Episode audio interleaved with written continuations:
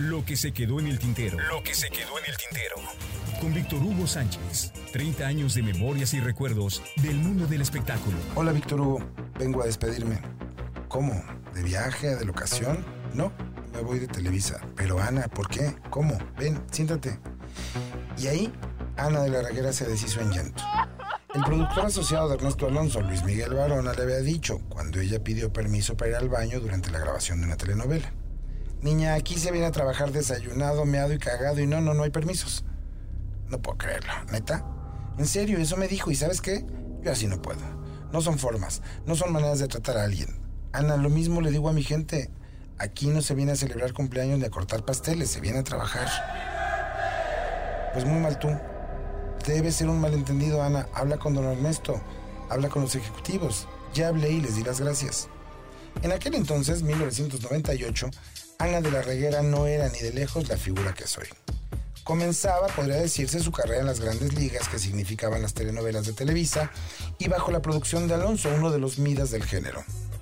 ¿Y qué harás? ¿TV Azteca?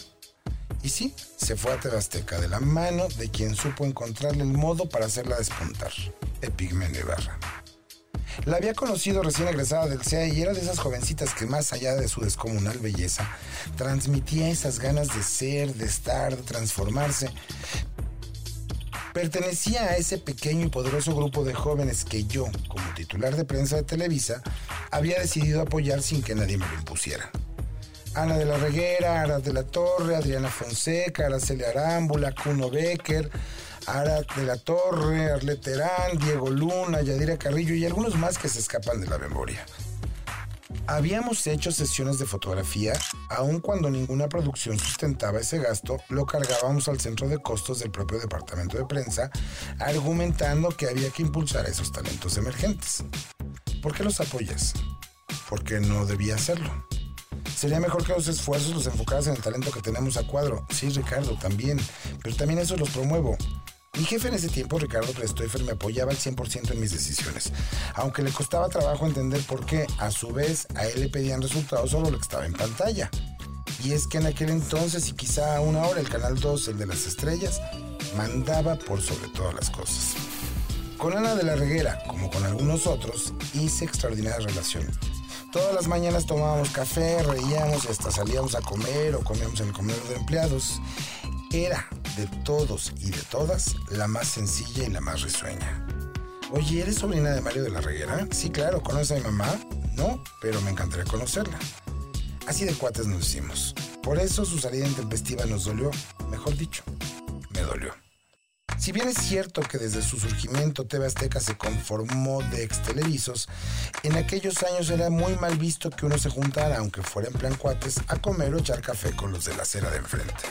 Por lo mismo, el adiós con Ana la Reguera era de alguna manera un adiós de tiempo prolongado. En aquella época, sin redes sociales ni sofisticados teléfonos celulares, seguro nos perderíamos.